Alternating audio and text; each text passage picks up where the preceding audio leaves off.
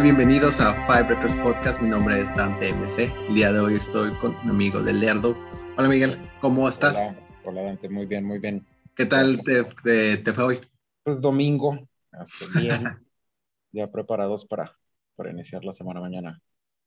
Descansado.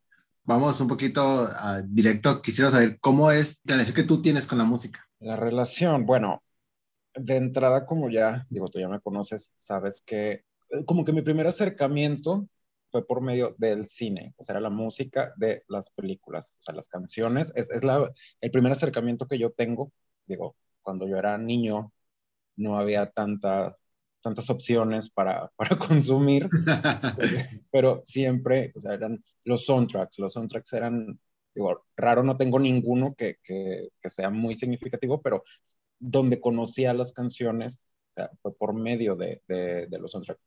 No, no tengo como un, ¿cómo decirlo? Hay gente que, para la que la música es extremadamente importante, o sea, que son melómanos, me, sí, sí, sí, la, palabra.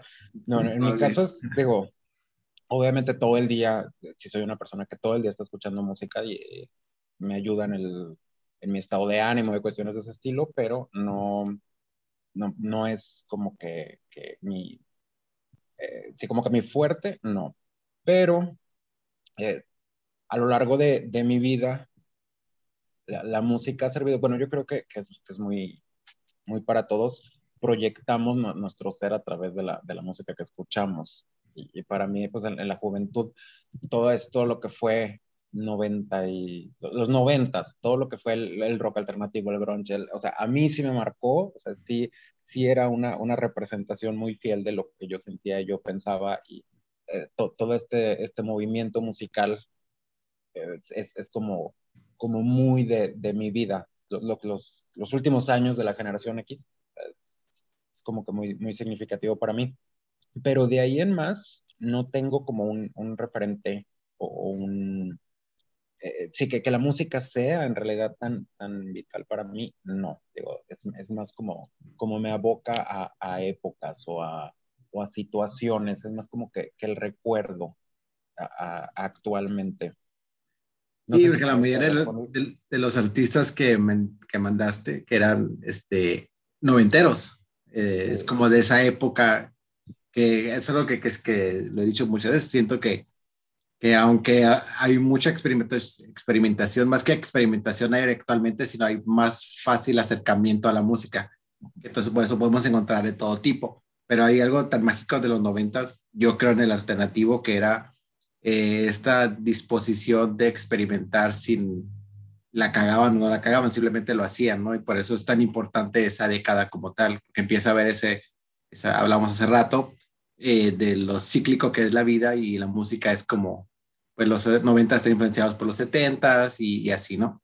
Los 90 vienen a romper, eh, lo habíamos mencionado el otro día cuando, cuando yo mencioné a Benny Vanilli, que vino a destruir todo lo que era el concepto musical de los 80 que era muy, no todo, o sea, hay, hay artistas muy, muy grandes de los 80 pero era muy plástico o sea, era mucha imagen, los videos, todo. Entonces, cuando rompe eso y la gente se decepciona de, saber que sus artistas pues, no cantaban, bueno, los famosos, los eh, que, usaban playback, eran otras personas que cantaban atrás, que es todo ese escándalo, el cambio que se da es algo más como visceral y más puro y empieza con el grunge, empieza con el rock alternativo y empieza Pearl Jam y Nirvana y eh, Audioslave y todas estas chavas que cantaron como Alanis Morissette y Joan Osborne y Meredith Brooks y Sherry Crow y Garbage, eh, eran grupos que eran únicamente ellos tocando y, cantando, o sea, como realidad para venir a quitar esa imagen. O sea, yo, le, yo le digo a mucha gente, es que en los noventas no hubo pop. O sea, sí había por ahí alguien que, que, se defendía, no sé, Madonna, que logró todavía extenderse o cuestiones así, pero en los noventas no hubo pop hasta el 99 que, que, regresa Britney, bueno, que sale Britney, Cristina y Jennifer López y demás, pero en los 90 no existió el pop, o sea, era únicamente rock alternativo y si vivía alguien o, existía tenía que ser rhythm and blues, o, pero que, que tuvieran la voz. Claro. tenía que ser eh, talento y tenía que ser real lo que, lo que estaban eh, produciéndose y fue precisamente por eso. Y los 90 tiene ese, como ese aire rebelde y crudo y Ahorita que lo mencionas, se me vino a la mente que en los ochentas, como el instrumento que más eh, representativo es el, sintetizador, que a cierto punto te hace, te da la posibilidad de utilizar cualquier instrumento en un teclado.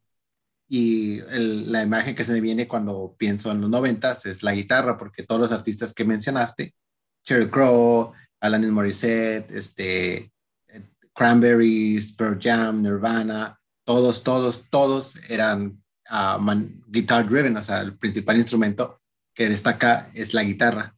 Claro, algunos son banda y tienen el bajo y tienen este, la batería, la batería y algunos hasta teclado, este piano, pero el instrumento que representa, que más maneja la canción o que más suena aparte de la voz es la guitarra como tal. Entonces sí tiene un poco más de porque ves, digo, no que tocar un teclado no sea, no sea algo fast, algo difícil, pero no, claro que tiene su, su técnica y todo, pero ahí está como conexión de, de, el sintetizador te da la posibilidad de tocar cualquier instrumento tocándolo de la misma manera a una guitarra que sí tienes que hacer el movimiento con las manos y, y, la, y la, las notas y los acordes es más pues tienes que tener técnica como tal.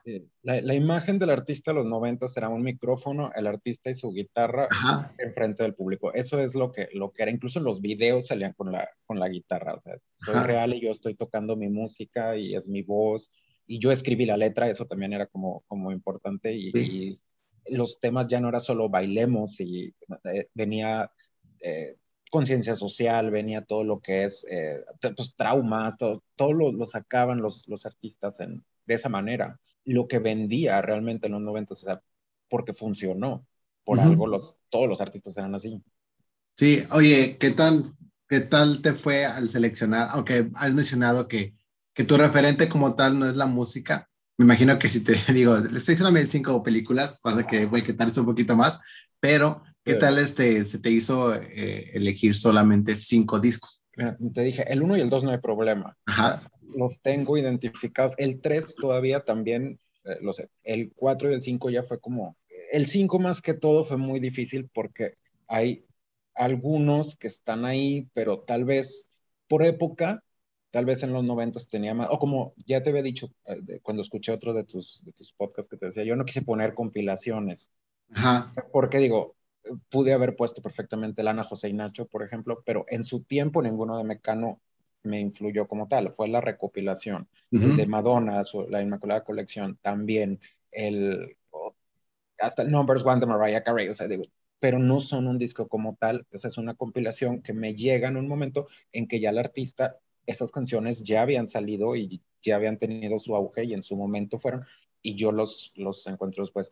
Pero para el quinto sí tuve que, eh, ya me, me, puse como a ver, a ver, cuántas canciones me gustan del álbum, qué significó para mí el, el, álbum, y sí fue muy difícil, la verdad. O sea, sí fue muy, muy, muy difícil, porque tengo incluso discos que me gustan un poco más, que tal vez son más recientes, pero dije, en realidad no, no, no es que el disco me, el disco me gusta, pero no ha significado tanto para mí como los que te puse ahí. O sea, para el quinto, sí tuve que, fueron como tres, y que dije, bueno, por tal, tal y tal cosa, este, Pero los otros, pues más, tienen como más, más peso. Te pones a pensar mucho, desde que me puse a escogerlos, te das cuenta que, aunque para mí, como te, repito, no soy tan musical, obviamente la música, o sea, las, las, canciones que te gustan es el soundtrack de tu vida, y por algo te gustan y en el momento te identificaste, puede ser la canción más tonta o la más profunda, pero por algo en el momento te identificaste, pero a veces es la canción y no el disco. Sí, es. Tengo muchísimas canciones que me encantan y que pueden gustarme más que cualquiera que viene en estos cinco discos. Bueno, mi canción favorita viene en mi disco favorito. Mi segunda canción favorita viene en mi segundo disco favorito. Pero, pues del resto no. Ah, tengo canciones que me gustan más, pero es esa canción. O sea, no creo que vamos a tener que empezar el, la nueva faceta de las cinco canciones, ¿no? Porque va a ser interesante. Se me hace bien chido esto que dicen, ¿no? Como ya hay dos fijos, que dices como que es que eso no se mueve, ¿no? Pero sí, sí, me sí ha tocado esta idea de, de los más últimos, como es más difícil ponerlos en un lugar, ¿no? Y por eso digo, está invitada, abierta la invitación, ¿no? Pero sí está interesante ver ahora qué canciones serían, ¿no? las, las top 5, porque dices, ¿no? Hay unas que son incluso más, comillas, importantes que los, algunos de los que está aquí. ¿te parece si comenzamos con el primer disco, que es uno de los favoritos de los invitados, pero que con mucha razón, que es el Jagged Little Pill de Alanis Morissette? Y como lo he dicho en muchísimas ocasiones, creo que este disco representa un momento porque mi hermano también es de la época de los noventas, a mí me tocó el final, ¿no? Entonces a mí los artistas que representan los noventas para mí en mi crecimiento son la Britney, Backstreet Boy, en sí, Cristina, ¿verdad? Pero de niño, este soundtrack, este disco, Jagged Little Pill, yo recuerdo cómo mi hermano lo ponía y lo ponía y lo ponía y era un referente musical que... Que ponías completo. Que ponías completo. Que el disco pegó completamente, o sea, pues, no hay una canción que te saltaras. Claro, y aparte le pegó en el sentido de que le era, brincaba generaciones, porque es un artista que los cuatro integrantes de mi familia lo disfrutamos. Cuéntame de Alanis Morissette y Jacket Little Pill. Bueno, e, ese disco me llega a mí en un momento que estaba en primero de prepa, creo, fue 94, sí, primero de prepa. Este, Damn.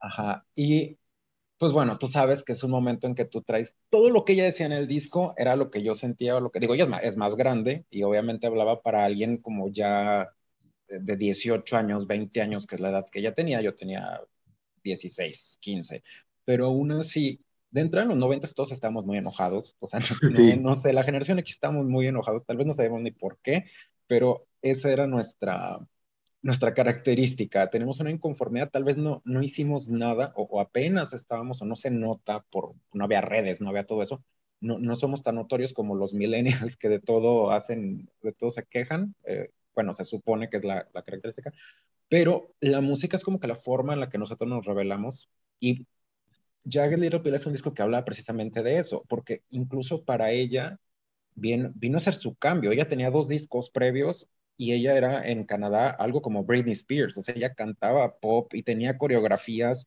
y estaba harta de eso y lo saca. Y precisamente ese disco lo produce Madonna.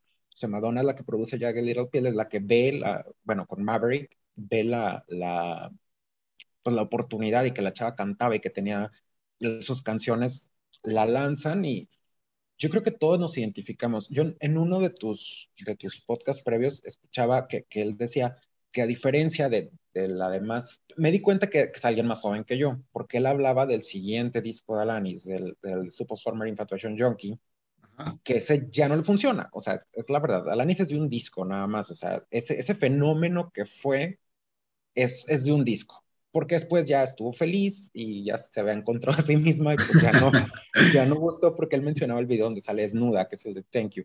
Pero digo, para el, el primer disco, todos lo escuchamos, el primer disco, todos teníamos por lo menos una canción con la cual nos identificamos. O sea, todos los que tenemos presiones eh, paternos, Perfect era la canción del, del hijo incomprendido. ya sé. Mi, mi, canción favorita de todos los tiempos es eh, Know. O sea, es eso me pasó en ese momento y, es como si yo la estuviera cantando cuando te cambian por otra persona, o sea, que te juran amor y al, y al mes ya andan con otra persona, estás hecho una mierda. O sea, realmente jamás, o sea, no hay una canción que, que, yo pueda decir me llegó más que esa en ese momento. You Learn, Ironic, o sea, el video de, de, de Ironic era eh, no sé, fue, fue icónico, porque es muy simple, o sea, es ella sentada en un carro y y, como ella misma ha dicho, eh, cada, la gente, ella no puede presentarse sin que la gente le pida llorar no. O sea, no, no, o, sea, es más, Alanis no existe sin esas dos canciones.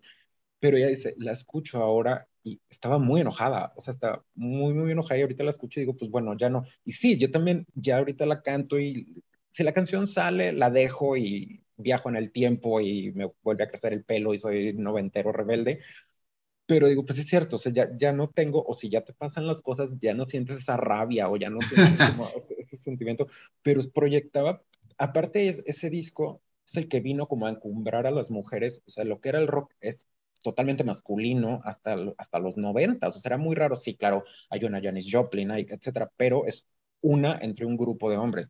Y en los 90 precisamente comandada por Alanis, es que salen todas las, las demás. Las Lily Fair las, incluso las vocalistas de grupos como los que dije Cranberries, Garbage, este, eh, No Doubt, que era más sky, más pop y lo que quieras, pero pues no dejaba de ser eh, este, eh, rock. alternativo, sí, claro. Ajá, o sea, Hole con Courtney Love, este, todo se lo deben a, que pegó ella. O sea, si no hubiera pegado, ah, digo, ya venían arrastrando, ya venían. Tú sabes que la industria maneja un, una agenda. Si lanzaron unas porque iban a lanzar 10, pero es, es gracias al, al, éxito de ella. Su, disco es el, bueno, dicen disco debut, pero pues no es debut porque es el tercero, pero debut en Estados Unidos, más, más vendido en la historia. O sea, es, un, fue un fenómeno eh, impresionante. Todos lo escuchábamos y todos sentíamos como esa identificación y, empatía, no, no, no, sé, o sea, definió, definió la, la, generación, me definió a mí, o sea, realmente yo lo escuchaba y todo el disco sentía que yo podía hablar a través de él. Es, algo muy padre y que es raro que pase. Sí, aparte creo que es uno de esos discos, diciendo, define una época y aparte se vuelve como un, un disco, en algún momento alguien en su vida descubre este disco. Es muy raro, independientemente si le agrada o no le agrada, pero lo, lo, lo escucha en algún momento de su vida. Es muy rara la persona. había una vez, le escuché un podcast que decía, hablaban justamente de You Oughta Know, y decía que en los noventas no había casa en Estados Unidos que no tuviera este disco de Alanis Morissette. Digo, ahora estamos hablando de un cierto tipo de, de, de, de persona, pero que en todas las, y después en todas las, las ventas de garage, te encontrabas el disco de You Are Know. Siempre estaba ahí, porque todo el mundo lo llegaba a tener. Mencionabas, por ejemplo, You Are Know, y, y sí, cierto, sí tiene como esta Teen Angst, ¿no? Que existía mucho, muy referente en los noventas. Aparte de You Are Know, ¿qué otras canciones del disco recuerdas que hayan marcado en ese momento? A mí, Perfect, o sea, Perfect es, me tocaba todas las fibras que pueda tocarme. Eh, you Learn, me gustaba mucho Head Over Feet. Ironic gustaba porque a todos nos gustó. O sea, porque sí, es el hit, es el hit como que todo el mundo canta.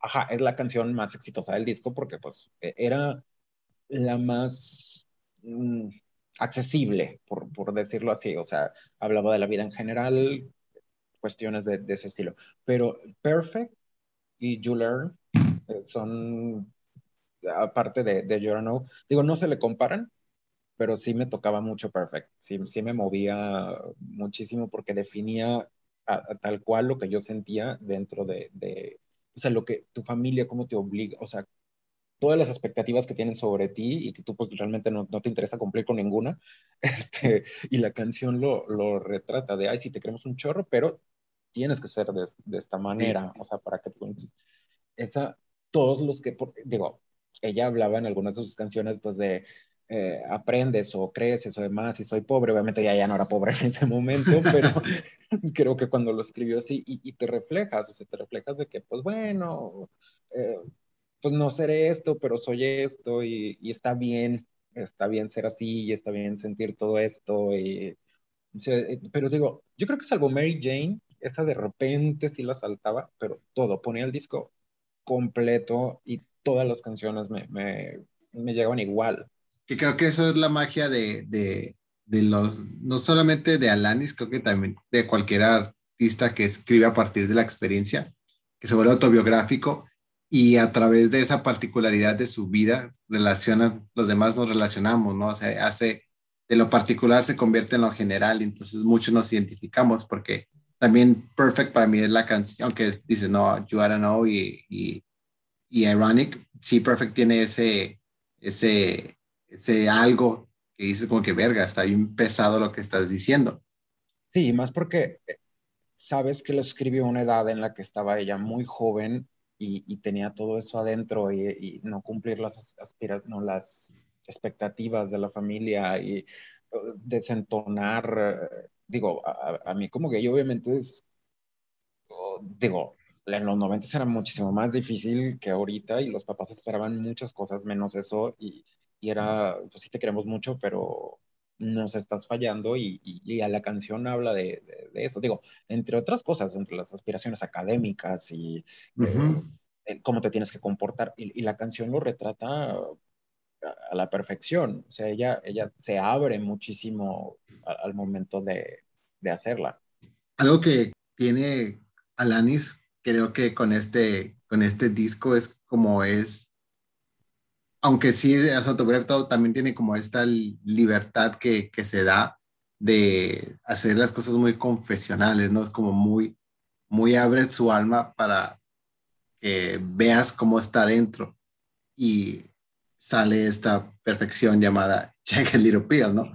Ahorita en tu actualidad cuando mencionas esta idea de que regresas a cuando la pones y que se escucha y que la dejas caer, ¿cómo es la relación que tienes ahorita ya de adulto a cuando con, con este disco, a cuando la diferencia cuando estabas más joven? Bueno, te voy a decir que yo lo pongo y dejo de ser adulto. O lo, yo me viajo al, al, pasado con este disco, pero sí, sí digo, sí está, igual como lo dice ella, sí estaba muy enojado, o sea, sí, sí me pudo mucho lo que me hicieron y sí, eh, o sí me importaba mucho lo, lo la, no sé, mi relación con mi familia, sí me importaba mucho la, la relación amorosa que tuve en ese momento, o eh, tiene ya canciones en este disco de, bueno, ¿para dónde voy? ¿Qué voy a hacer? Y ahora dices, pasó, o sea, fue el disco que tenía que salir en ese momento porque es lo que, lo que sentía y, y me sirvió y me, apoyo, de apoyo, pero pues ya pasó. O sea, ya pasó, es un recuerdo y te digo, yo sí viajo y cada vez que está llorando yo quiero mover la cabeza y el pelo imaginario, pero, pero pues ya, pues ya la, la perspectiva del, del, adulto, de, de superamos todo a la NIS, lo, sí, sí, lo sí. bien. Ajá.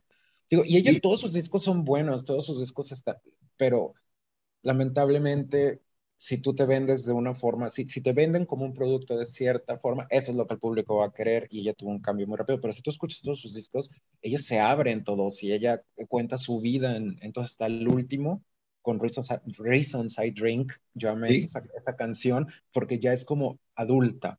Ajá. Este, y, porque habla de que me tengo que tomar las pastillas y, y y tomo a veces porque estoy deprimida y, o sea, ya viene siendo la misma artista, pero tocando sus mismas inseguridades y sus mismos miedos y todo, pero ya, digo, yo sí he seguido su, su camino, sí, sí tiene algunos cuando ya fue mamá y se pone como más, este, que, que no embone del todo, no, no, no, pero ya los últimos, Chocolate Chaos y, y, y este, sigue siendo lo mismo, me sigue tocando, la verdad, sigue siendo una de mis artistas favoritas, digo, ya es la canción, no tanto el disco completo como en este caso. Pero incluso el segundo es, es, es muy bueno. Digo, yo no evolucioné tan rápido como ella. Entonces... que a lo mejor eso fue lo que pasó, ¿no? Que la gente no evoluciona sí, tan rápido. Entonces la Queríamos que siguiera enojada y, ajá, y nos siguiera representando. Pero Todos seguimos en, los, seguimos en los noventas. Oye. ¿Qué clase de superación personal es esta? No. Pero, sí, sí, sí. Este, sí, creo que que sí es cierto, todos sus discos siempre han sido muy confesionales de ella, todos. Pero como dicen, ¿no? El, el, este pega porque hay un enojo visible, muy visceral, y en los demás es un poco más la experiencia que estaba pasando, que a lo mejor no era tan fuerte o tan, o ya sabía cómo lidiar con ellas. Porque, por ejemplo, On the Rock Sweat, sí, sí, esa, esa canción es muy parecida a You Don't Know.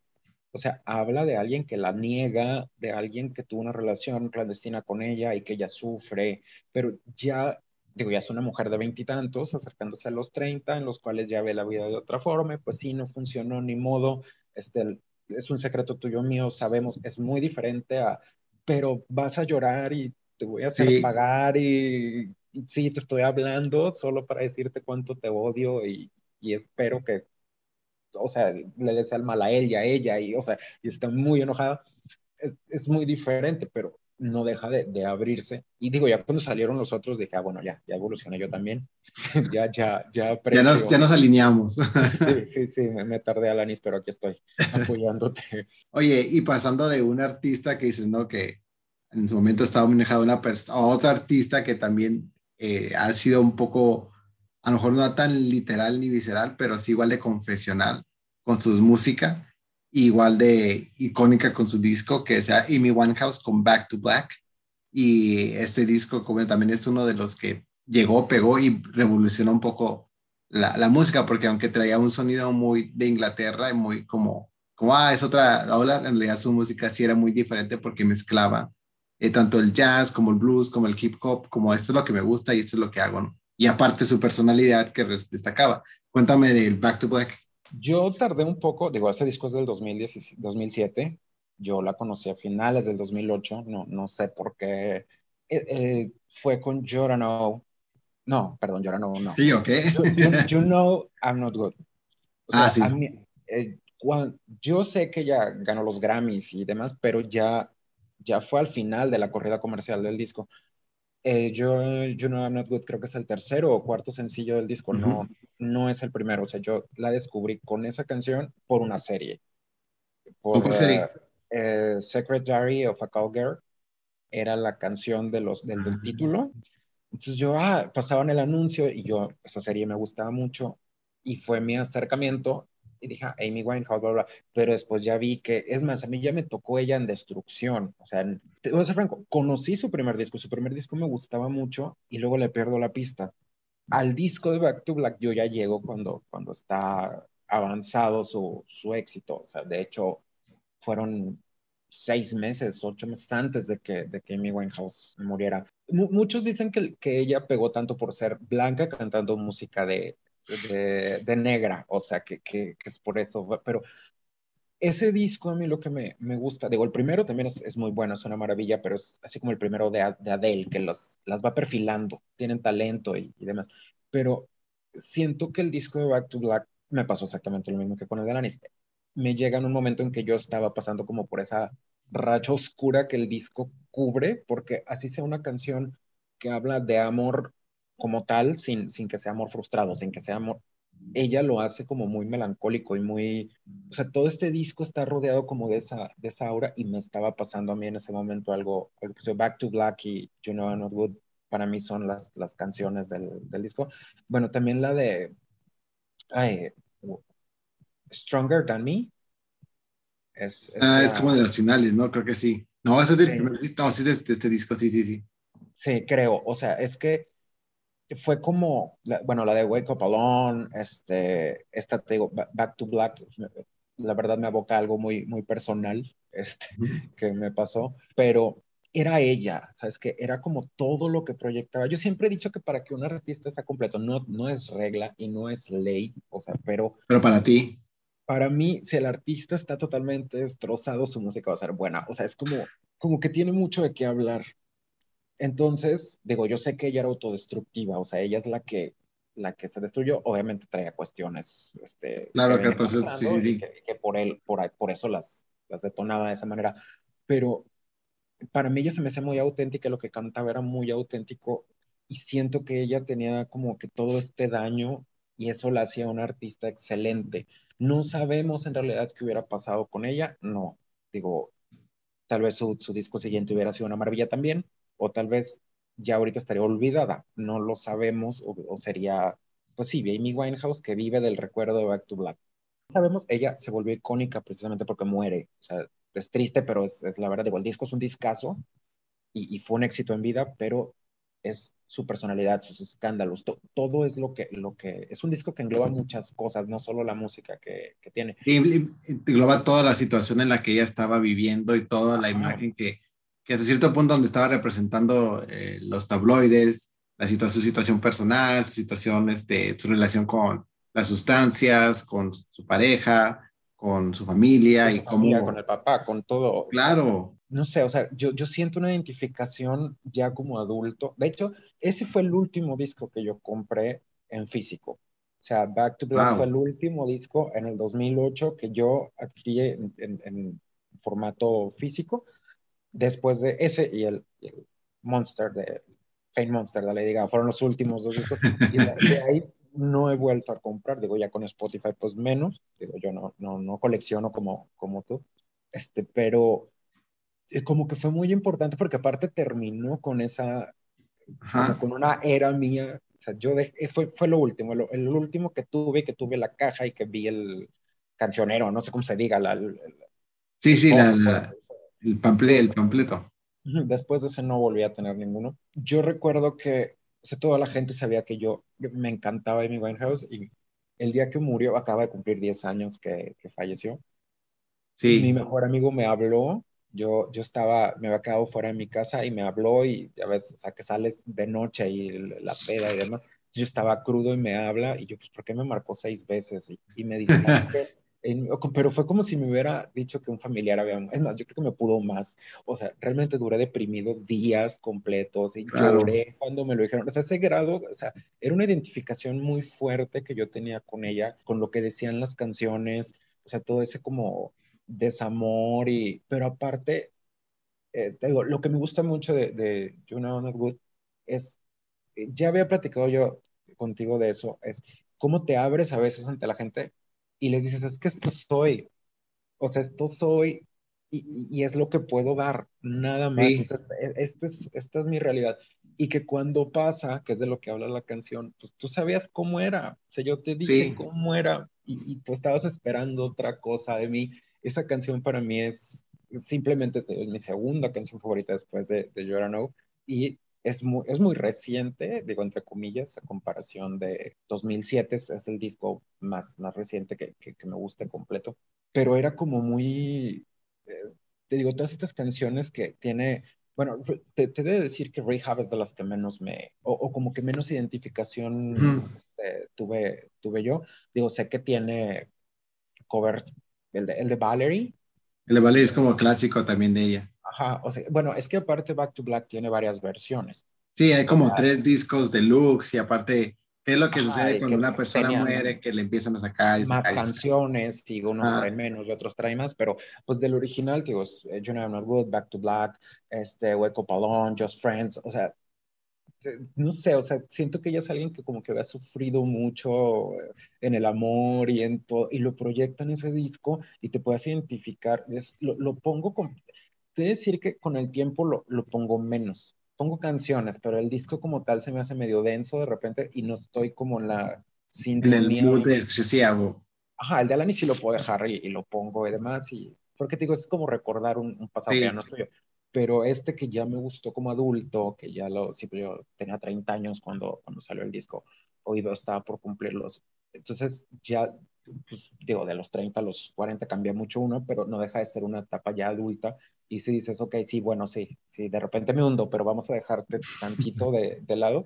Pero la única que sigo escuchando mucho es, es You Know I'm Not Good. Que, que lo que tiene la magia, creo que de, de, You Know I'm Not Good, es que al final está como, como esta, te está contando una historia que al final tiene un twist, ¿no? Cuando dice, Who stabbed the knife in first? O sea, está como esta, lo que recuerdo en la canción, ¿no? Está como esta imagen que te está diciendo de la persona que sí, sí, engañaste, me engañaste, me engañaste, pero en realidad yo te engañé primero, o quién engañó primero, ¿no? Entonces está como este storytelling de que al final te da el twist y te quedas como que, oh, espera, está reclamando, pero también es culpable. Entonces es, es, la magia, ¿no? Una como relación tóxica, por decirlo así, entre ella y, él, porque toda la canción es, bueno, tú llegaste y sabías que yo estaba bajando de, de hacerlo con mi ex, pero pues tú sabes cómo soy, pero también tú hiciste esto y pues bueno, eh, tú me conociste así y tampoco es que tú seas una blanca paloma, y, o sea, pero, pero se me hace como muy, ay no, no sé, o sea, el, yo lo defino como, como te dije, cuando te le muestras a alguien y de todas formas están esperando otra cosa, pero como si ellos fueran perfectos. Y, o sea, todo ese juego que tiene la... la sí, las máscaras que usamos y cuando nos las quitamos aún queremos y no, pero sigo teniendo la máscara. Sí, sí, sí, claro. No sé, o sea, es, esa canción sí, sí se filtró entre mis, entre mis favoritas y se quedó, o sea, porque Back to Black me gusta, pero no la puedo escuchar siempre. O sea, digo, yo sé que tampoco es la canción más triste y densa del mundo, no, no lo es, pero pues me llega. Entonces, no, no, no puedo Wake Up Alone. Eh, digo, Stronger Than Me, no, no recuerdo si viene en una de las versiones, pero es una de las, de las canciones que, que recuerdo como, como mucho de, de esa época también, que, que habla precisamente de, pues se supone que todos me apoyo y estoy terminando yo apoyándote, o sea, es como yo tengo mis problemas y todo tengo que estar cargando con los tuyos, se supone que eres el fuerte, o sea, todas esas, digo, este es un disco, la verdad, que habla mucho de amor. y desamor, principalmente. De, de desamor. Claro, lo, creo que lo amorosas. Creo que lo que, lo que es el, eh, la columna del disco en realidad es esta relación con el amor y las relaciones como tal de, de pareja, y lo que uno sufre al ser tan entregado o, o cuando no es tan correspondido, o cuando se quita la máscara o no se quita la máscara, y toda esa situación que tiene a veces y que por entre medio hay una, ah, en este caso hay un abuso de sustancias y hay problemas mentales y hay temas que generan que exista esta, pues, relación tóxica, pero en cuanto al arte, pues el arte es hermoso y es bello. Porque incluso está eh, Rehab, que bueno, habla de una, digo, tiene muchas lecturas. Yo, yo la comparaba con eh, Chandelier decía que cuando salió, yo veía que todos mis amigos la usaban como himno para salir al, al desmadre yo por la canción. O sea, ella incluso dice help me. O sea, está hablando de que se quiere colgar.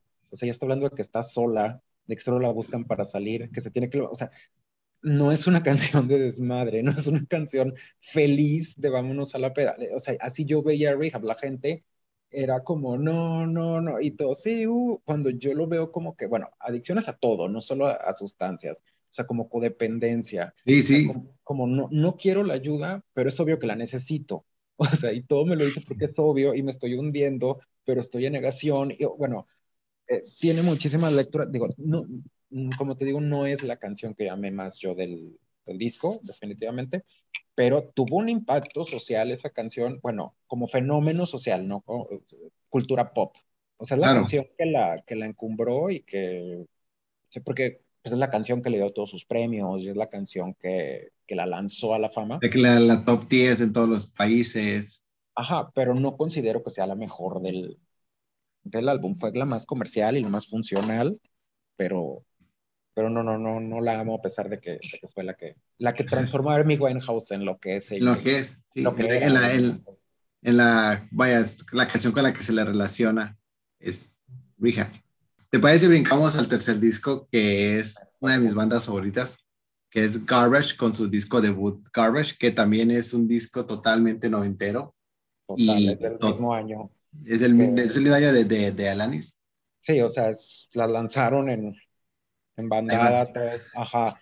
Y este, este disco es como, como, digo, desde el primer, desde, el, desde Super Vixen que le pones play y cómo va, muy, va cambiando los sonidos, porque es, aunque es muy noventero, también experimenta mucho con los sonidos, que era con lo que más se les alababa a, estos, a este grupo, pero también la voz y las letras de Shirley Manson, y creo que de su imagen como tal es lo que ayuda a que sea Garbage sea Garbage, ¿no?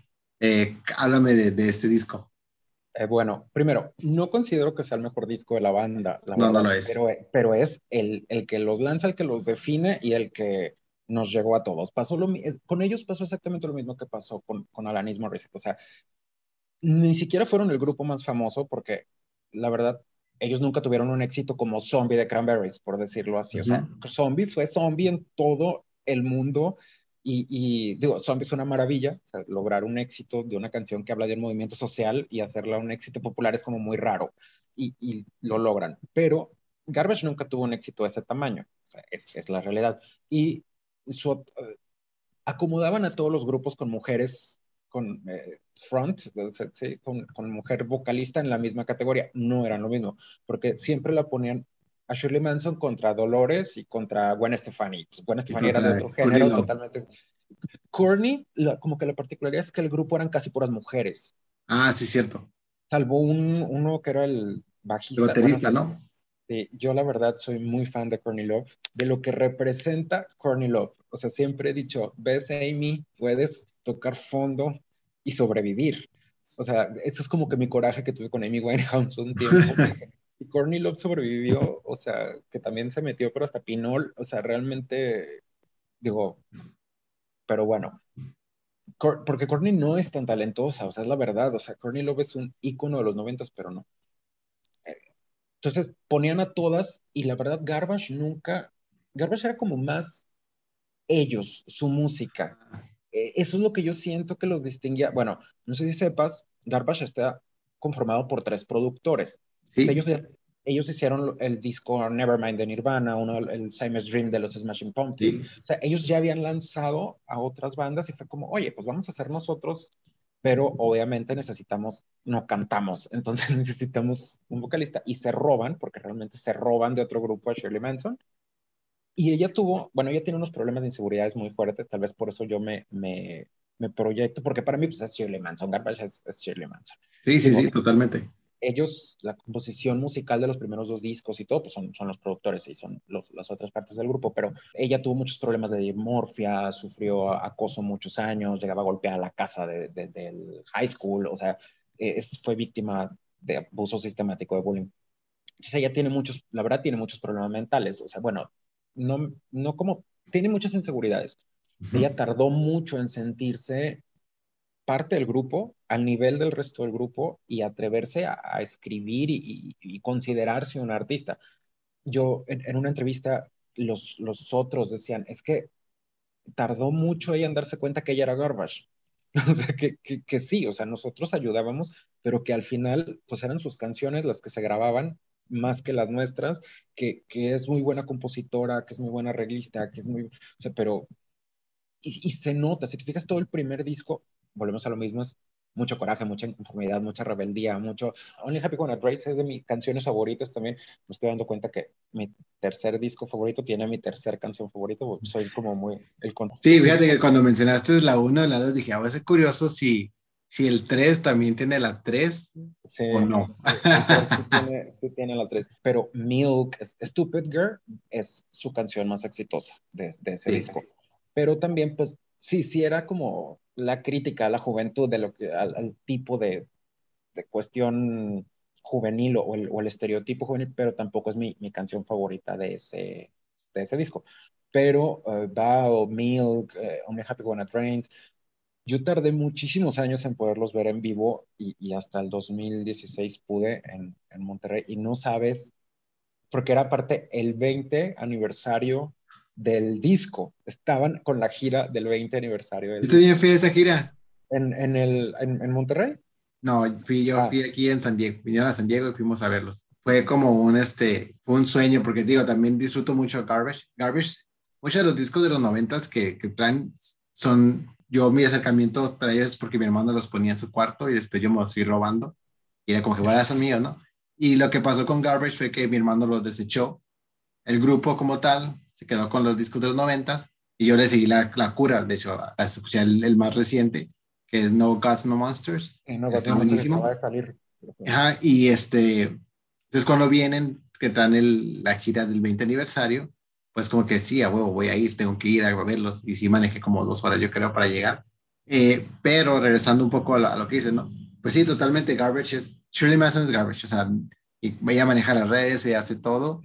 Y creo que, creo que las canciones más exitosas son las que ella escribe, ¿no? Como, como tal, que ella lleva las canciones, lleva la letra, y son las que más éxito han tenido. Y, y hay un, un como referente de cuando ella se da cuenta, o sea, como que su primer acercamiento a, ah, soy la imagen del grupo, soy el alma del grupo y soy el corazón del grupo, fue cuando hacen el, el soundtrack este de, James Bond, The World Is Not Enough, Ajá. Que de entrada es como, ¿por qué me ponen bonita? O sea, porque ella no se considera atractiva, entonces, ¿por qué me ponen bonita? Y segundo, ¿por qué soy yo el centro? O sea, ¿por qué salgo yo todo el video arriba de, un de una sí, de un planeta acostada y, y mis compañeros salen abajo en chiquito tocando, o sea, porque no salimos todos, porque en nuestros videos generalmente salen todos. Ajá. Pero ahí es como, ah, o sea, yo soy la, la que la digo, en un grupo con puros hombres y una mujer es muy fácil que la, que la mujer, y más si la mujer tiene talento, pues que llame la atención, pero ella no... es la vocalista que da la cara. Ajá, o sea, realmente ella no lo captaba. Digo, otros grupos hicieron broma de eso, como el video de Don't Speak de No Doubt, que precisamente el video habla de, eso, de cómo dejan de lado a los demás, pero ella tardó muchísimo tiempo en, en captarlo, porque pues estamos hablando que The World is Not, Enough salió después del, del, disco o a la par del... Del 2.0, ¿no? 2.0, sí, ya habían salido, ya habían sido famosos, ya, ya era Garbage y ella todavía, había, ya habían grabado el segundo disco y ella no captaba el, el su papel dentro del, del grupo. Pero, este, ah, bueno, a diferencia de, del resto, yo creo que, que Garbage nunca le interesó, por eso su tercer disco fue el último que es de, no, no es de estudios, es cine. De, ah, que tenía discografía. Ellos crean su propia disquera, discográfica. Ellos crean su propia compañía y ellos producen sus discos a partir del cuarto, porque ya les empiezan a, imponer cosas con el que fue este de eh, Beautiful Garbage, es donde viene. Beautiful Garbage, sí. Y es de hecho su disco menos Garbage, y es su disco tal vez vendió bien, pero no gusta. No lo que esperaban. Ajá, no, no, no tiene, pierde fans de los de antes y no termina de gustar, porque ni ellos estaban cómodos, entonces fue, bye, ya cumplimos contrato y empiezan a, grabar. A mí me gusta mucho el Not Your Kind of People. Ah, eso está buenísimo, que es cuando después del, del, le hacen el, la pausa y lo regresan con ese, ¿verdad? Sí, ajá, sí, eso está buenísimo ahí eh, traían algunas canciones de el concierto Automatic Systematic Habit, me encanta la de Blood for Puppies, creo que es, es Sí, ese es el single, sí. Ajá, ese, ese me gusta. Eh, Sex is not the enemy. ese es otro disco, ¿no? ¿O es del anterior? Es del anterior, del Bleed Garbage. Sí, de Bleed Like Me. Ajá, ándale. Pero ellos, todos sus discos me, bueno, el, el Beautiful sí es Beautiful Garbage, sí, el, el sí. es el que menos me, me, gusta, la verdad. Acaba de cumplir, creo que hace una semana, cumplió como 20 años de, de, de sí, porque sale en 2001. Ah, porque sale en 2001. Entonces, oye, pero regresando a, a, al, al, disco, de debut, eh, ¿qué fue exactamente o cómo fue que, que te comienzas a, a, identificar más con, con Garbage, ¿no? Que empieza ¿Con el resto? Ajá. Bueno, creo que todos los de esa generación teníamos MTV. Entonces, sí, o sea, y MTV cuando era un canal de música, este, porque ahora la M está, está sobrada, el, ah, no sé, o sea, yo veía los videos que la verdad están hechos con tres pesos, o sea, realmente era, todos los videos de Garbage eran, eran igual la cámara como con mucho contraste y a, a ellos los veía reales, también como molestos, como un inconforme. Me pasó lo mismo con ellos que me pasó con, con Alanis Morissette, o sea, con ese disco. Proyectaban lo mismo, porque pues yo veía Cranberries y los veía como muy, no sé, hippies y flores y colores y, y, no, pues, era como muy desmadroso, pero ellos tenían como, esta, si, si te fijas en realidad, los tres primeros discos tienen como cierta oscuridad, tal vez no, no tan, pero son eh, eh, bueno, el Dane es muy oscuro, Alanis tenía mucho, mucha ira y mucho, y eso me pasó con Garbage. O sea, empezaba a escuchar sus canciones y, eh, sentía eso, como, como que ellos tenían mucho dentro y, y, no sabían cómo sacarlo, pero como oscuro. O sea, simplemente I'm only happy when it rains. O sea, es una canción que, o sea, solo soy feliz cuando llueve, cuando es complicado y, y cuando me obsesiono con algo y, y tú dices que me quieres, pero ni siquiera sabes lo que es estar con alguien como yo porque no, no necesito el caos alrededor mío y, la verdad, yo, yo en lo personal sí soy una persona como muy, muy caótica, entonces todo, ese tipo de cuestiones, eh, eh, Milk, o sea, que es, es, una canción extremadamente sexy, pero es también como muy oscura. Bow, este, también que sí, Bo es, me encanta, es la que dice, ah, no, sí, que dice, I can use, I can use what I cannot abuse, ¿no? No puedo usar aquello que no puedo abusar.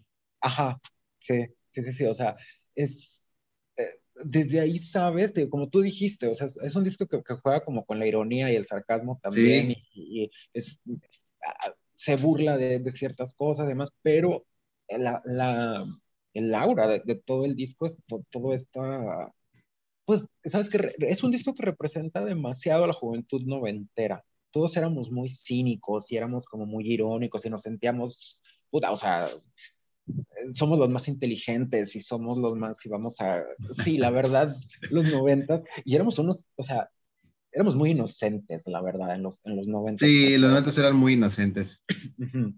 Fuimos, tengo un amigo que, que me dice, es que ustedes en los 90 inventaron el crack, pero yo no conozco ningún noventero adicto al crack. O sea, es como que nada más nos aventaron todo, pero ustedes seguían como bien rosas. O sea, bien, porque sí, o sea, incluso hasta nuestros movimientos sociales eran como, como más inocente, sí, es inocente, ingenua la, la palabra, porque sí, somos muy rebeldes. Este disco de Garbage tiene principalmente eso, o sea, somos muy rebeldes y soy muy oscuro y soy, tengo toda esta, sí, no, soy, no soy una persona bien, pero este, me he visto súper padre y... esta pues imagen como de, de, de chico de escuela de arte noventera que que se queja y todo, pero pues sigue sacando 10 en la escuela y hace. Sí. Nomás sí, la, la, vestimenta. Pero ah, no sé, creo que es lo que tiene este, Shirley Manson, aparte, como dices, ¿no? La imagen como tal física, o sea, lo, lo que imponía con su vestimenta. También es una persona que marca el estilo en los noventas, como tal, que mencionabas, ¿no? Que me he visto de tal manera, aunque estoy enojado, estoy haciendo. Y, y, y a diferencia, creo que tiene Garbage que a otros es este manejo de, como dices, sí hay una, confes ah, hay una confesión en sus letras, pero también hay como esta burla y este sarcasmo que hasta cierto punto es autodirigido, ¿no? Que es lo que algo que tiene mucho en los noventas, que es mucho de, de no tirar al odio hacia pero también el odio interno hacia nosotros, hacia nosotros. Sí, o sea, es, es, es como introspectivo toda, toda la cuestión. Y ahorita que, que dices lo del... Shirley Manson fue como muy disruptora en, en lo que es... Eh, es un tipo de belleza que fue muy diferente. O sea, porque veías a las otras y todas no dejaban de ser bonitas. Incluso Alanis podía salir embarrada en lo del pero pues era una chava, o sea, más, más promedio a, lo que, a lo que Sherry Crow, pues era guapísima, este, Meredith Brooks, incluso Joan Osborne, que pues, tuvo nada más un éxito, pero Joan, Joan Osborne, eh, Gwen Stefani, hasta Dolores O'Riordan, que era muy conservadora en su, en su, era una mujer atractiva, y Shirley Manson era totalmente diferente. O sea, vino a servir como imagen para la gente que no era como hegemónica, por decirlo, de, de o sea, que, que, no era el estereotipo. Shirley Manson vino a, sabes que todos podemos ser guapos y todo, bueno, no guapos, como, o sea, me refiero a atractivos, si tú te sientes atractivo, y, sí. es raro porque ella tardó en, en, en pero fue, fue un estandarte para, para todo eso, porque sí, ella podía ser considerada rara, o sea, eh, dentro de, de Barbie World, o sea, ella podría ser considerada rara, pero era extremadamente atractiva y era hipnótico verla, o sea, realmente y cantaba y su voz y su pelo y hasta como su estatura y, o sea, no sé, era como muy, muy particular Shirley, Manson en, en ese momento. Sí, oye, y hablando un poco de esta que dices de esta, que llega a, a ser disruptiva en su, cuando llega a la escena, eh, quiero brincarme porque quiero utilizar esa frase, porque el siguiente disco, que es el de Madonna, el Like a Prayer, es básicamente eso, Madonna, que dice, ya hice mis discos pop, voy a empezar a hacer mi disco más artístico y voy a empezar a hacer como cosas más disruptivas, que empieza con Like a Prayer, con esta canción que es, pues, o sea, el video es lo que más llama la atención, incluso pierde su contrato con Pepsi, si, si estoy recordando bien, y empieza a hacer un poco sus canciones más de lo que ella está viviendo, de lo que vivió con su familia, con, con todo, la religión, eh, con esta imagen de expresarte como mujer. Y cuéntame de, de, de Like a Prayer. Eh, bueno, primero yo te había dicho que en realidad no soy muy fan de Madonna. O sea, ajá. ajá o sea, Pero la canción favorita número cuatro es... No es de ese disco. no es de ese disco. Es que ya te había comentado que tengo un listado de, mis canciones. el control, el control. Tengo que clasificar todo. Entonces, para mi cumpleaños siempre hago un, listado en, en, Instagram de canciones, series, eh, películas, álbums. Y sí, es efectivamente una de Madonna, pero no viene en ese disco y es Vogue. Este, de hecho, no viene en, en, ningún disco de ella. O sea, Vogue es un sencillo que se lanzó aparte. Pero pero si no, tal vez sería una de estas. Este, eh, a mí Madonna no, no me gustaba, o eh, siendo sincero, Madonna era, sus primeros discos son muy famosa dentro de Estados Unidos. Es a raíz de este, de este disco, bueno, de MTV y que se presenta con el disco anterior, con Like a Virgin, todos esos discos tienen continuación. El, el primero y el segundo son parecidos. Like a Virgin empieza con todo este ya desmadre y que eh, volverse como eh, sexual y rebelde y demás, y lo cierra con, con, Like a Prayer. O sea, todos sus discos tienen, o sea, eh, erótica, bedtime stories, eh, eh, Ray of Light, Music. El único que no tenía era American Life y ella misma dijo que Madame X era la, la continuación, pero son como, como un poco más experimentales esos, esos discos. Pero yo conozco este disco de Madonna, no en sí como Madonna la cantante, sino vuelvo por el cine. Cuando sale este documental de Truth or Dare, que fue presentado en mm. Cannes, que es el, el, backstage y la vida de sus bailarines y, y, la interacción con ella, y ella ya más como persona, fue como, oh, o sea, aparte fue su primera gira mundial. O sea, digo, el, el, documental no deja de ser un enorme anuncio para la, para, la, gira, Y, y, para el disco, pero yo siento que de entrada que es uno de los discos donde, como digo, yo siempre lo diré, Madonna no es una cantante que tenga una voz excelente. O sea, digo, sus canciones le quedan porque se la diseña a ella y, pues cumple. Pero no, ella no es la voz. Ella nunca va a ser una artista que sea conocida por su voz. Es, porque de entrada Madonna ni siquiera es, o sea, ya trascendió un punto que ni siquiera es una cantante. O sea, Madonna es, es un ícono y Madonna es un fenómeno y, o sea, Madonna es eh, punto y aparte. Pero siento que es de los discos donde más le luce la voz, o sea, más, Like a Prayer es una canción, digo, a pesar de tener ese coro de este, cantantes Iglesia, sí, sí, o sea, atrás, eh, su voz luce, o sea, realmente como que la trabajó más en este disco, no, no, no sé, o sea, a mi punto de vista, pero tiene aparte, cuando yo veo el, para mí es muy difícil disociar el, el disco de las coreografías que yo veía, entonces era de que, wow, o sea, qué padre su, su show y por eso le llego al, al, disco como tal, pero Keep It Together, este, bueno, Like a Prayer, o sea, Like a Prayer es, fue un éxito y aparte son canciones como las que ya no se hacen. Ahorita que una canción dure cinco minutos es imposible. Sí, y aparte creo que Like a Prayer es como de las mejores, si no es que la, es de las mejores canciones de Madonna como tal, por, como dicen, ¿no? Porque aparte que dura cinco minutos, que no creo que, no, no que tenga que ver eso con el sea la mejor, sino por la experimentación y por la, lo que está tratando de decir, por el tema de la canción y por la inclusión de estos eh, coro y siempre está listada como de las mejores canciones cuando ponen, pero una de Madonna es Like a Prayer.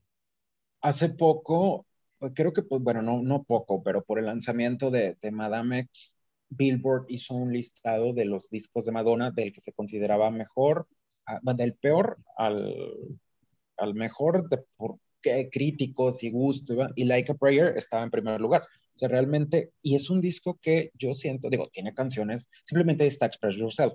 Yo no soy muy fan de Express Yourself, voy a ser eh, sincero, o sea, no es de las canciones con las que yo haga clic, yo sé que es un himno y que representa para mucha gente muchísimas cosas esa canción, para mí no, pero es una canción que marcó impresionante la, carrera de Madonna, o sea, y, y aparte fue el disco donde ya ella se da cuenta que es que ella es una artista de videos, o sea, realmente es donde ella dice, digo, ya venía desde el disco anterior con Material Girl y Like a Virgin y lo que quieras, pero es este, simplemente pues, Yourself se lo, se lo dirige David Lynch antes de, de que David Lynch sea lo, lo que es ahorita, ah. y, notas que ella empieza a buscar cómo proyectar eso.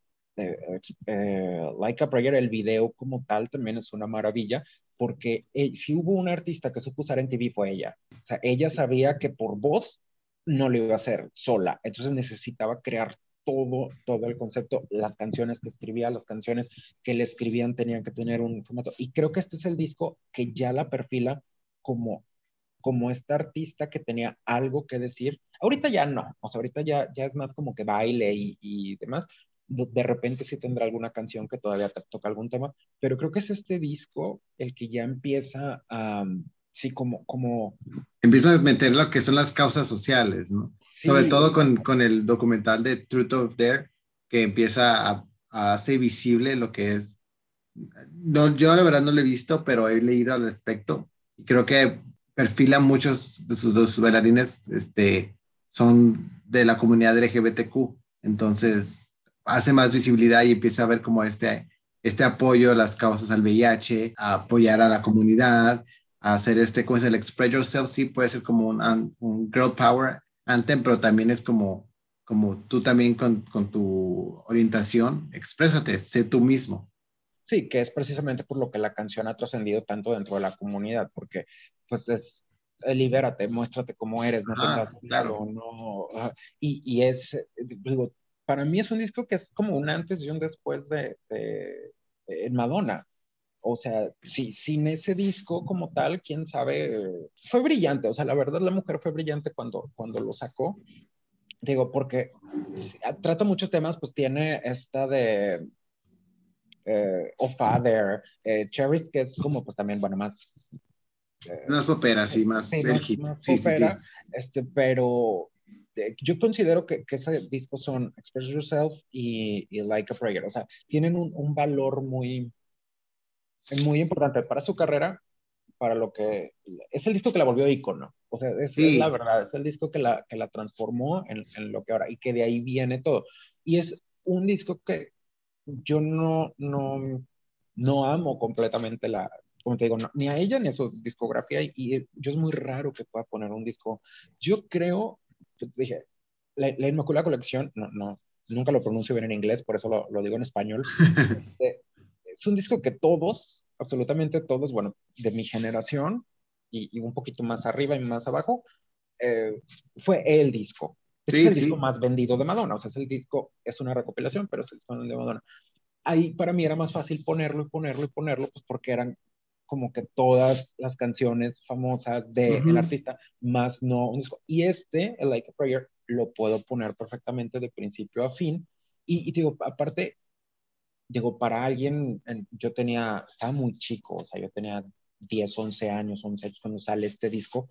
Sí, es como, a ver, esta mujer, ver el documental a esa edad y, ver precisamente, tú, tú que apenas te estás definiendo y que ni, no sabes ni qué puedo contigo, y ver, verla a ella interactuando como si nada, como, o sea, la verdad sí, y, y, todo aderezado con las canciones y las coreografías, y que cierra con esta de Keep It Together, que también es una de, de, de las canciones que a mí me gustan de, de ella, todo lo, lo que y que habla tanto de no tienen que ser tu familia, puedes apoyarte en, en otras personas, en tus amigos, tu, tu, o sea, la familia la hacemos uno. O sea, para mí me, me, llega mucho esa, esa canción. Y, y, no es tanto como con los otros, que, que, es como yo ya más grande. Y aquí es como, pues fue de niño, tal vez no entendía en el momento muchas de las cosas que ella trataba, obviamente. O sea, a los 11 años no, no te entiendes ni tú, mucho menos vas a entender eh, al artista. Pero sabía que me gustaba y sabía que me llegaba y, luego es un disco que todavía escuché porque se tarda, se tarda un poco porque en medio de este disco es cuando lanza Vogue y luego la, la colección y hasta después, ahorita, se pasan varios años antes de, entonces es un disco que yo sí, sí alargué como su, digo, ya entraron los noventas y yo era rebelde y alternativo y demás, entonces dejé un poco el, el pop de lado. Claro. Pero, para hacer un, un, un disco pop, yo lo seguía escuchando y lo seguía escuchando y, digo, pues ella fue la, la, la única que tuvo la, la, capacidad de brincar a los noventas, este, con, con éxito, pues, y, y todos los noventas. Entonces, digo, tuvo dos, tres años en que pues fue mamá y sí, sí, su sí. Golden Globe y todo lo que, lo que, su faceta de actriz y etcétera, pero ella todos los noventas estuvo, estuvo vigente. Y no, mm, siento que es un disco que, que la verdad no es tan aparecido, o sea, sí, eh, los críticos podrán decir o en el listado, pero que ya, si yo le pregunto a gente, Ray of Light, Confessions, es sí, sí, es que mira, olvidado. está olvidado porque yo soy de los, yo sí amo mucho a Madonna, sí he escuchado su discografía, pero cuando pusiste el disco dije, creo que este disco no lo he escuchado, he escuchado todos menos Like a Prayer.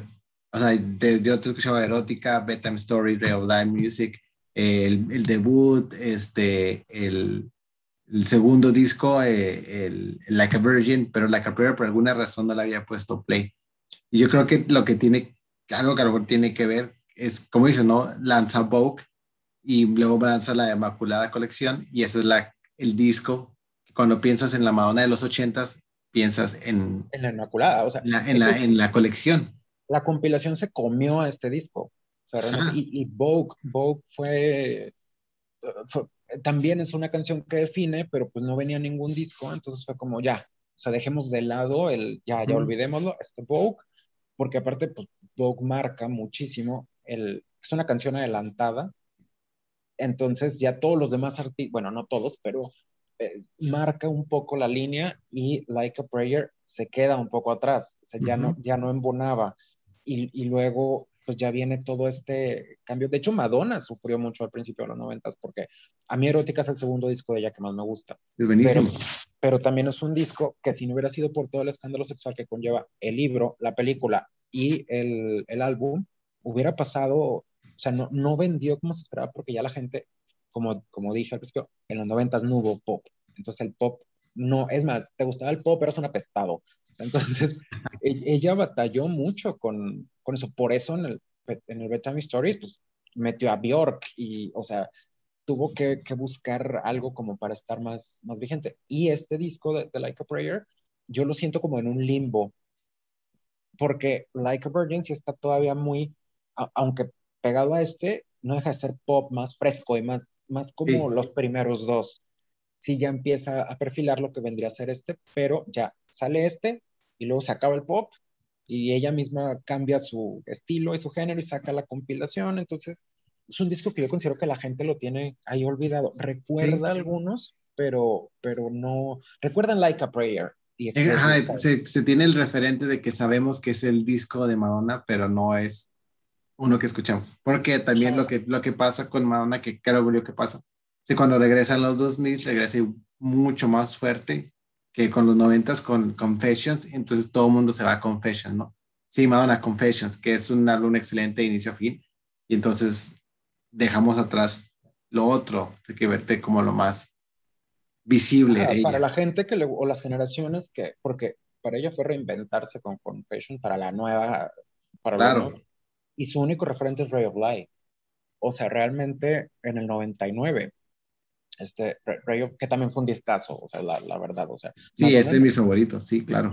Madonna nunca había tenido como, ¿cómo se dice? Critical acclaim, o sea, como hasta que saca Ray of Light. O sea, era sí. una artista funcional, era un ícono, la gente la adoraba, pero hasta Ray of Light no, que fue un año de, de mujeres como, como fuertes, o sea, digo, ya es el tema aparte, pero el 99 es muy marcado porque simplemente los cinco discos que compitieron al Grammy eran de mujeres. O sea, Shania Twain, Lauren Hill, Madonna, eh, Sherry Crow y Garbage, que, que, era una mujer la que, la que comandaba. O sea, fue un año muy, muy así. Y, eh, o sea, fue un disco que, que la regresó. O sea, fue sí. porque realmente su último fue Bedtime Stories y pasaron seis años, siete, digo, hizo Evita y, y y todo eso. O sea, no, dejó, no desapareció, pero no estaba como tal en la, en la marca de, del Ajá. O sea, este, a, a, aprovechando que mencionas el 99 y una de las artistas que salen ahí, que es la que sigue, que es este, brincando al siguiente, que es el de Cristina Aguilera. Digo, Cristina debuta en el 99 con sí. su disco debut y tarda como cuatro años, ¿no? Para sacar su disco oficial, ¿Tres, segundo, 2002? ¿no? Ajá, 2002. 2002, 2000, no fue, fue de, sí, 2002, perdón, eh, que es el strip de, de Cristina Aguilera. Y es un loco porque Cristina Aguilera, pues yo siempre fui Tim Britney y, y Cristina escuchaba nomás los sencillos como tal. Y es la primera vez que escucho un disco completo de Cristina previo a, al Bionic. Los demás nunca los he escuchado. Y recuerdo más que nada, pues obviamente los sencillos, pero lo que me llamó la atención de este disco es que ya estaba marcando el, el jazz que utilizan back, back to Basics, creo que se llama, ¿no? Ya empieza a tener como las baladas y empieza también a poner control de lo que quiere mostrar como artista. Háblame de, de, de este, de Strip. Mira, es que ese disco, eh, yo siempre fui, bueno, eh, estas niñas regresan al pop, o sea, es, es la verdad, como te, hasta el 99 regresa y salen todas al mismo tiempo. O sea, Cristina, Britney, porque muchos, eh, yo siempre digo, es que ellas no son noventeras, pero no sé por qué la gente dice, no, pues sí, sacaron una o dos canciones en, en, el 99, pero el resto de su carrera es 2000. No, la Britney salió en el 98. ¿Salió en el 98? Sí, Baby One Time salió en el octubre del 98. Pero ella cierra, bueno, es que eso sí lo tengo muy presente, ella cierra el conteo del 99 en segundo uh -huh. lugar, o sea, la canción pegó muchísimo, este, pero en realidad ellas son, son de los 2000, es cuando regresa, el pop regresó en el 99, pero no se afianzó hasta el, hasta el 2000. Y es cuando salen estas niñas, este, bueno, era, eran las cuatro, porque Jessica Simpson y Mandy Moore, que, Mandy Moore, no sé por qué la lanzaron, si la, la, mujer siempre quiso ser actriz, pues es muy buena, es muy buena. Buenísima. pero pues como cantante, pues, pues no. Britney Spears, yo nunca he podido, digo, sí, Free Britney, lo que quieras, este, y no hubo un ser humano sobre el planeta que no escuchara Baby One More Time, esa es la, es la verdad. Tendrías que vivir bajo una piedra para que no la escucharas y no te gustara. O sea, te gustaba porque la canción estaba diseñada para que te gustara, o sea, no, podías luchar contra el poder de Baby One More Time. Pero sale Cristina Aguilera y la verdad, desde su primer, desde su primer canción, sabes que es diferente, porque pues no, Gino Navarro es ven y tócame. O sea, la verdad es, no deja de ser como inocente y chica Disney, pero se nota para dónde va ella y notas que esta tiene voz. No es que Britney tuviera la peor voz en ese momento, pero pues Cristina Aguilera es Cristina Aguilera al momento de cantar. Sí, sí, Cristina Aguilera es una voz y... ella tiene un monstruo en la garganta. Entonces, yo no amé el primer disco de Cristina Aguilera, me gustó Ginny Navarro, pero este tipo de cantantes en sus primeros discos a mí no me gustan. O sea, no, no, así como no me gustaría Ana Grande con su primer disco, ni, o sea, ya cuando toman una forma de, del, cuando se transforman en lo que son realmente, es más, tú sabes que amo a Pink y ni siquiera Pink me gusta su primer disco porque sí es ella, pero es ella muy exagerada. Se nota que la produjeron de esa, de esa manera. Entonces ya hasta que ellos empiezan a tener un poco de, de control, es cuando, cuando a mí me gusta. Yo siento que Britney nunca tuvo control sobre, sobre su carrera y, pues se nota, hasta la fecha quieren controlarla, entonces es, obvio que, que, no. Pero pues Cristina, yo creo que el gran problema es que ella misma, pues Cristina puede cantar lo que quiera. Saca este disco y eh, creo que es el disco que la definió o sea, que, es la Cristina Aguilera que todos tenemos en la cabeza. Sabemos que sacó Back to Basics, sabemos que sacó este, Bionic, sabemos que... Pero la que recordamos es Extina, o sea, es la verdad, es la de este disco. La verdad que sí. La ponían en los antros y para mí era 2002, pues bueno, yo tenía 24, 25 años. Pues estás en todo en tu peak de joven. Ajá, sí, sí, sí, o sea, ibas al antro y ponían, y, y me acuerdo que fue un año en que pues sale este disco ve el cambio porque este disco sale entre el segundo y tercero de Britney. ajá, entre el tercero y el cuarto. Entre el tercero y el cuarto, porque el cambio con, con I'm Slave for You de Britney fue extremadamente aceptado.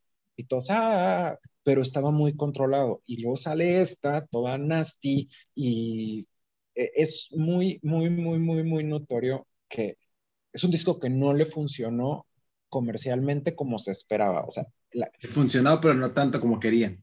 Es que en Estados Unidos lo censuran. Ajá. Porque cómo esta niña va a salir revolcándose ahí con agua y raperos alrededor, o sea, lo sacan del aire, entonces la canción no le funciona. O sea, la verdad, fue número uno a nivel mundial, menos en Estados Unidos. O sea, no fue ni siquiera top 20. O sea, la canción, no, el disco debuta en segundo lugar. O sea, venías de un disco extremadamente exitoso con tres números unos algo está pasando. Pero la verdad es que los que somos fans de Cristina Aguilera, lo somos por este disco. O sea, fue el momento en que la abrazamos y aparte, el disco es producido por Linda Perry. A, mí me generó un poco de conflicto, como te dije, yo soy muy Team Pink y pues ellas tenían un problema que venían arrastrando de... Cristina ya, ya venían marcando el cambio desde Lady Marmalade. Por algo buscaron que saliera en la canción porque sabían cómo iba a ser el segundo disco. Pero a las dos les produce el disco Linda Perry. Es su segundo. Sí, o sea, realmente la que hace contacto es Pink, le produce el disco y luego también esta le pide, entonces es cuando crece más la, la rivalidad. La, rivalidad, pero pues, en, yo discos de, me gusta más la verdad Street que el, que el Misunderstood, que es, el que causó ahí los, los problemas, pero es, mm, a mí, bueno, Dirty fue Dirty y la ponían y ya, o sea, yo enloquecía en, en los antros y la bailaba y, me encantaba. Pero el segundo sencillo a mí no me gusta, que es Beautiful. pero, ajá. Es la primera persona que escucho que no le gusta Beautiful y que es Sonic Cristina Aguilera. ¿Qué es lo que no te gusta de Beautiful? ¿Sabes que de entrada no me gustan las baladas? Pero todo el disco son puras baladas. Ah, espera.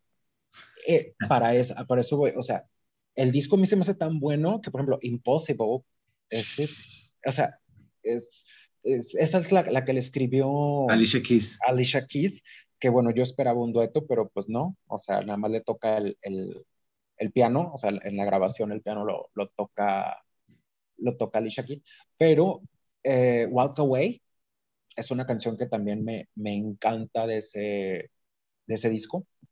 La Fighter, o sea, la verdad, Fighter, es, uh, bueno, y pues, es una canción que le dedica al papá. Entonces, para mí fue así como, y aparte el, el video se lo hizo la directora estos videos de Marilyn Manson, entonces tenía todo el, el concepto oscuro y que, que, no quiso, o sea, que se empieza a quitar las cargas emocionales que trae y lo complejo se transforma en una polilla, no en una mariposa, porque las polillas son más fuertes. Entonces, todo el concepto este que trae el, el video fue, no sé, fue, fue todo el, el, a mí me toca tal vez en, en, un momento en que también yo tengo otro cambio. Claro. Entonces, el, el disco lo, lo proyectaba. Y, y fue como de todo el pop que está saliendo, de todas las cantantes que me están ofreciendo, este producto es el que, el que me gusta, pero al grado que después yo ya no acepté la, la otra Cristina, o sea, yo quiero esta Cristina Aguilera y, y, ver cómo le haces. Yo pero, quiero la Cristina. quiero, quiero Cristina porque Back, Back, to Basics es un discazo también, pero no, no, no hice clic con él. O sea, la, la verdad no, no hice clic. Pero este, este disco es como muy, creo que también representa un cambio o sea, o, si te fijas ahora, todas, todas las, las, las cantantes, bueno, eh, menos Taylor Swift, yo estaba escuchando eso el otro día, que decían, Taylor Swift es la única que no, no ha tenido que encuerarse este, para, para seguir vendiendo, o sea, ella es punto de parte, pero Cristina viene con, a, a, marcar como una tendencia de lo que después sería, o sea, salen y al segundo tercer disco ya tienen que ser sexuales las, las cosas, sí. pero, pero este disco se siente natural, no, no se siente forzado. Y, y, es un disco que tenía como, que empieza yo creo que con este movimiento feminista. muchos feministas lo criticaron, pero este, que, porque la de esta que canta con Lil Kim, Can't Hold Us Down. Ajá, con Lil Kim, sí, down, Ajá, esa que, que, que, con esas frases de, o sea, el güey se puede acostar con tres y es un héroe, no, con, con diez y es un héroe, yo me acuesto con dos y soy una puta, o sea, to, to, todo eso que, que, que traía. Y aún así, te digo, las, las baladas, pero no los sencillos. Fíjate, no sé por qué los sencillos no me gustan. Beautiful y The Voice Within, no, no. Ajá, The Voice Within me gusta más que Beautiful. Es que Beautiful se me hace una canción de esas que, que metieron en el disco para que fuera sencillo por si no funcionaba. Y fue lo que pasó. o sea, realmente no funciona. Sí, porque fue el segundo sencillo, ¿verdad? Y fue el que la llevó al top, top uno, top, sí, a la cima. Dos. Ajá, dos. Fue número dos si, sin esa canción el disco no hubiera funcionado. Uh -huh. O sea, realmente eso es lo que, la, la, verdad, porque Fighter fue como top 20 o algo así, o sea, las canciones que eran más puras del disco no, no tuvieron el éxito que, que se esperaba comercial. Este llegaron a tener cierto éxito, pero no del todo que esperaban, considerando el, el, anterior. Sí, tomando en cuenta que aparte su, su competencia o, o, como nos lo habían vendido, que era, que era Britney, porque es la verdad, son dos productos totalmente diferentes, pero sí. pues a nosotros nos los vendieron uno, una contra otra. Y Britney no conocía la palabra fracaso. Britney seguía vendiendo y, y, que algo raro, Britney, la verdad, tampoco es de, de números unos. O sea, Britney no. tiene pocos números unos, pero como pega tanto mundialmente, es famosa, por eso, pero sus canciones nunca han llegado, o sea, después de Baby One More Time, no tuvo otro número uno hasta creo que... Hasta el 2007 con Womanizer. Sí, Womanizer. La, porque Tree es de una recopilación después Ajá. o antes. Sí, sí después. Después sale el Tree y luego sigue el... Yo fan, aquí, aquí fan de, de Britney. Luego sigue Hold It Against Me y luego sigue S&M con Rihanna. Y después ya no ha tenido otro top 20. Pero Cristina Aguilera sí tenía números uno con él. O sea, números uno, no un número uno. Sí, su primer con, disco su tuvo, tuvo, tres. Tuvo, tuvo, tres. Y luego ya cuatro con Lady Marmalade. Ajá. Y, y luego ya... después de Lady Marmalade ya no ha vuelto a tener un número uno sola. Ajá, el siguiente fue, ha sido con acompañamiento. Sí, con Maroon 5 y con Pitbull. Pitbull. Uh, no, la Pitbull, Pitbull. es número uno. Bueno, pero sí, sí entiendo esa, eso que dices, ¿no? Como cómo llegar a, a, poner Beautiful para que haya esa entrada de, de mira, este, es, este si no es éxito, seguro, mínimo te gana un Grammy, que fue lo que le pasó, le dio un Grammy. Y su segundo, pero siento que es el último disco de Cristina Aguilera que, aunque no le funcionó, vendió. O sea, porque By to Basics fue un disco que era muy caro al ser doble, entonces no funciona y el género, pues no era tan, tan que todo el mundo lo fuera a recibir y ya. O sea, realmente ahí se acabó, porque pude sacar discos, pero su carrera se acabó. O sea, realmente, y, hay, y, es muy triste, te voy a decir, bueno, tal vez me van a escuchar y van a decir qué persona tan superficial, pero porque lo, lo leí en, en un, en, no recuerdo si fue Billboard o fue Rolling Stone, que la principal razón de la gente que decía el por qué ya no le agradaba a Cristina Aguilera es porque había engordado. O sea, sé que es una idiotez, pero... ¿En serio dijeron eso? No aceptaban el hecho de que hubiera engordado. No importa que ella estuviera a gusto con su cuerpo, era por qué engordó. O sea, y, luego ya no aceptaban que quisiera venderse sexy habiendo subido de peso. O sea, es una idiotez. Pero también se ha, se ha, dicho, alguien como Mariah Carey pues, podría cartar tras de una cortina y no pasa nada porque ella lo que vende es voz. Y la gente tampoco ha aceptado el hecho de que suba de peso. es de los primeros comentarios que se menciona. Es muy diferente cuando empiezas como Adele. Adele es una persona que pues, se sabe que batalló con su peso y ella lo dice y demás, y se acepta y se abraza. El, el, la cosa. Kelly Clarkson fue, fue un, un caso que ella la lanzan y es como, ay, mira, está llenita y es simpática, es una persona completamente normal pero luego la venden sexy y luego tienen los niños de engorda y la gente ya no la acepta. O sea, ese caso fue el de Cristina Aguilera. O sea, tristemente, aunque suene una idiotez y, digan, es que su música sí, tampoco. O sea, yo sé que sus discos tampoco han sido lo, mejor y ni los ha sabido vender, ni ha sabido escoger los... sí, es que lo, que lo que yo siempre he sentido con Cristina Aguilera, digo, eh, cuando escuché este strip sí se me hizo como un, un disco muy original y muy... Se, escucha, se notaba que aunque independientemente si la cantidad de productores, escritores, lo que sea, se notaba que ella estaba en control de qué era lo que quería hacer. Había una decisión. También siento que el Back to Basics es una decisión de ella hacer ese género como tal. Pero a partir de, de ahí, yo siempre he sentido que lo que es el Bionic y lo que es el Lotus y lo que es el, el más reciente han sido como voy a seguir la tendencia para ver si llego a conseguir algo. Y lo que, lo que defiende mucho a Cristina es que tiene una voz que, como dice, no puede cantar lo que sea. Ahora, yo no sabía eso de lo, de lo, de la, este, de lo del peso, pero pues es una estupidez, pero también es un reflejo de la sociedad, ¿no? De cómo esperan que las personas que están ahí enfrente, que sean nuestro referente, tengan cierto tipo de, de, de imagen para que nosotros digamos, sí, como aspiracional, ah, yo quiero ser eso, ¿no? Lo cual se me hace una digo, es una gran estupidez porque creo que no hay mejor aspiración a un cuerpo que dice, yo me acepto tal cual soy y acepto que tengo a lo mejor problema con el peso, pero no, un, a un grado donde me hago daño como tal.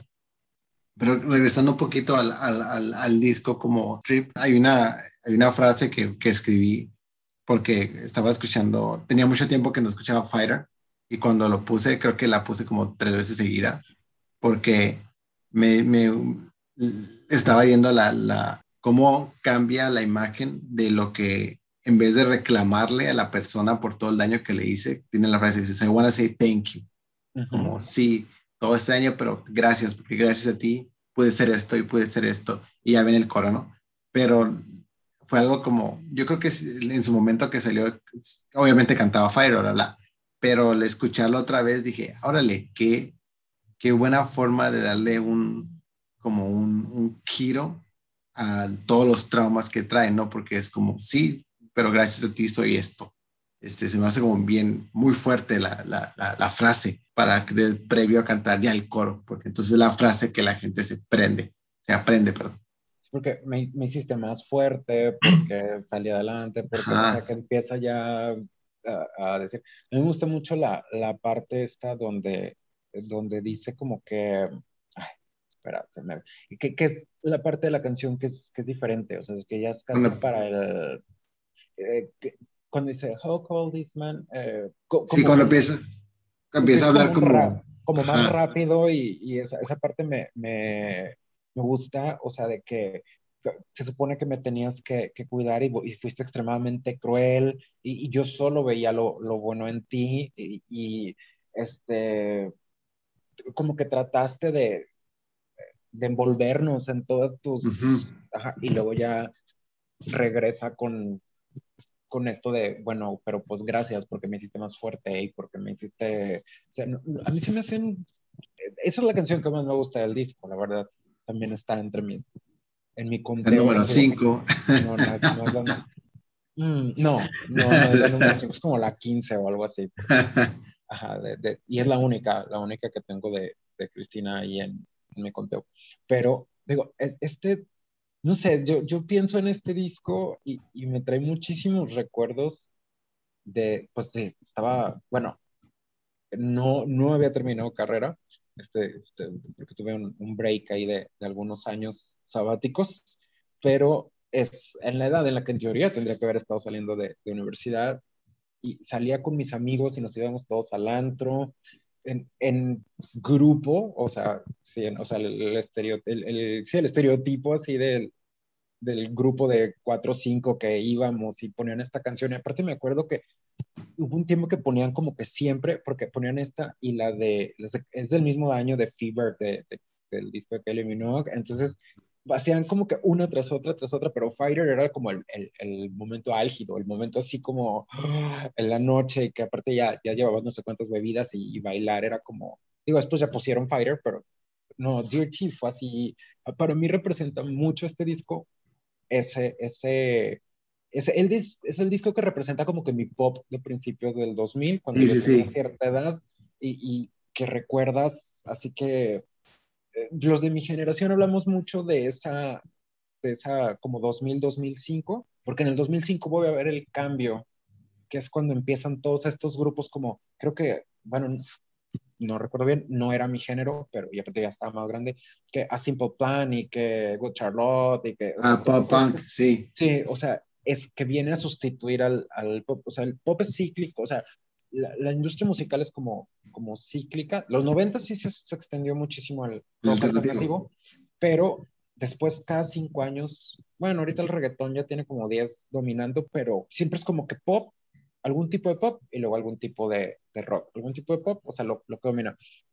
Y, y, este disco fue muy, muy, muy característico de, de, de ese 2000, 2005, toda ese, esa parte de mi vida que, que sales mucho y que conoces, empiezas a conocer gente y que ya, ya estás como en otro, en otro nivel, pues ya no eres, ya eres adulto, o sea, ya eres adulto como tal, joven y todavía harás tus tonterías, pero ya eres un adulto y estás viendo qué onda. Entonces, todo ese pop de, del 2000 al 2005, bueno, yo, para mí son unos recuerdos y anécdotas y, cosas muy, bueno, muy, muy padres.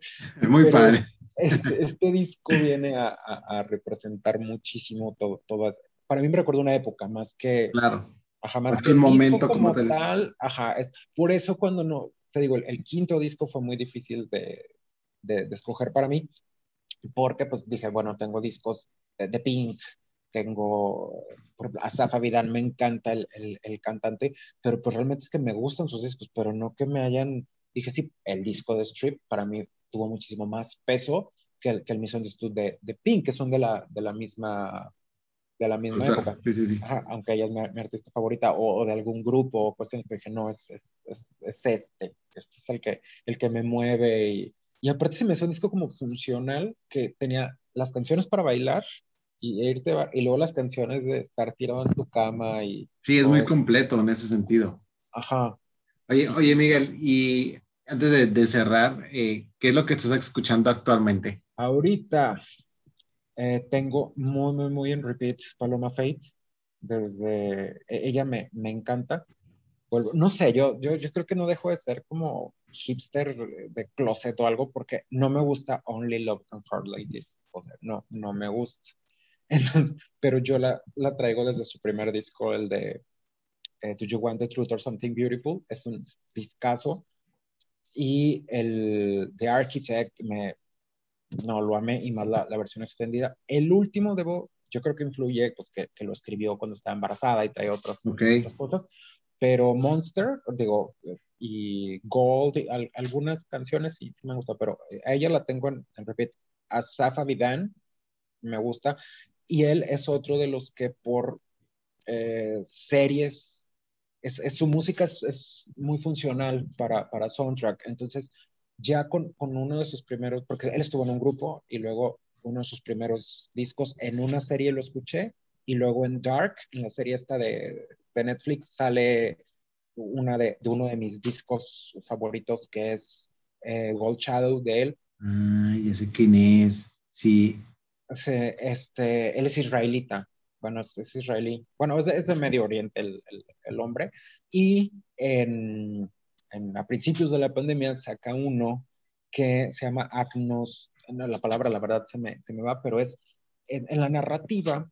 Cuando, la palabra es, tal vez tú, la, tú lo sepas, cuando un personaje descubre algo, ya sea de él mismo o de otro personaje que viene haciendo como un cambio. Eh, se, se, usa mucho para los personajes que tienen amnesia y de repente recuerdan que hicieron Ajá. algo, pero no lo sabían y que toda la trama, eh, no sé, en, en Sutter Island, pues, cuando DiCaprio descubre que en realidad es un paciente y no, o sea, este tipo de cosas, ese momento se llama acno algo, no, no, no recuerdo. No sé que tenía un nombre específico, la verdad.